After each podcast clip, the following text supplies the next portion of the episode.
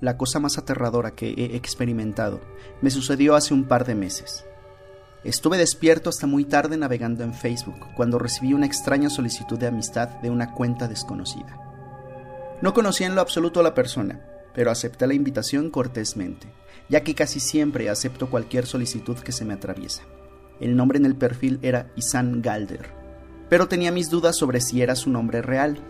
En fin, al día siguiente olvidé todo sobre aquella extraña petición, pero cuando entré a Facebook esa noche tenía un mensaje de Isan. En la pantalla podía leerse, Oye Javi, ¿tuviste un buen día? Dado que ni siquiera lo conocía, el mensaje me pareció un poco extraño, pero imaginé que solo trataba de ser amigable, así que respondí con un sí, tuve un excelente día, y después de eso agregué, odio tener que preguntarlo, pero ¿te conozco de algún lado? Pasó un momento y recibí una respuesta, te vi hoy en el parque, te gusta mucho ese lugar, ¿verdad? Vas ahí cada lunes, miércoles y viernes. ¿Cómo pudo saber eso? Empecé a sentirme un poco aterrado. En retrospectiva, debí mandarlo al diablo, pero me quedé ahí esperando a ver si recibía otros mensajes. Por supuesto, un nuevo mensaje saltó en la pantalla. No me ignores, José Javier. En este punto, ya estaba completamente aterrorizado. Difícilmente alguien conocía mi primer nombre, incluso mis mejores amigos siempre me han dicho Javi desde que tengo memoria. No uso mi primer nombre completo ni mi segundo nombre de perfil en Facebook, por lo que sería imposible que lo supiera por este medio. Después de algunos segundos recibí otro mensaje. Puedo verte, Javi. Sé que me estás ignorando. En esos momentos estaba consumido por el miedo, intentando razonar toda la situación. Honestamente, estaba muy asustado como para mover algún músculo hasta que dos mensajes nuevos aparecieron.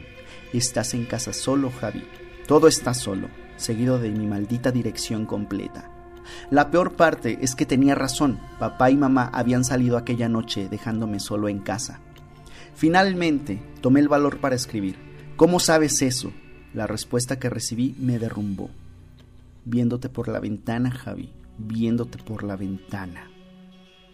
Los mensajes parecían cada vez más frenéticos y como si esto no fuera suficiente, pude escuchar unos golpecitos en la ventana de mi dormitorio pude ver una figura oscura situada justo al borde de mi visión periférica. El último mensaje que recibí antes de salir de ahí corriendo decía, mírame.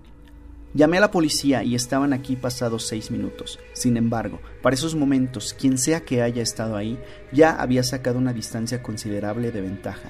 Nunca atraparon al perpetrador y no investigamos mucho después del episodio. Antes de que el perfil fuera dado de baja, eché un buen vistazo.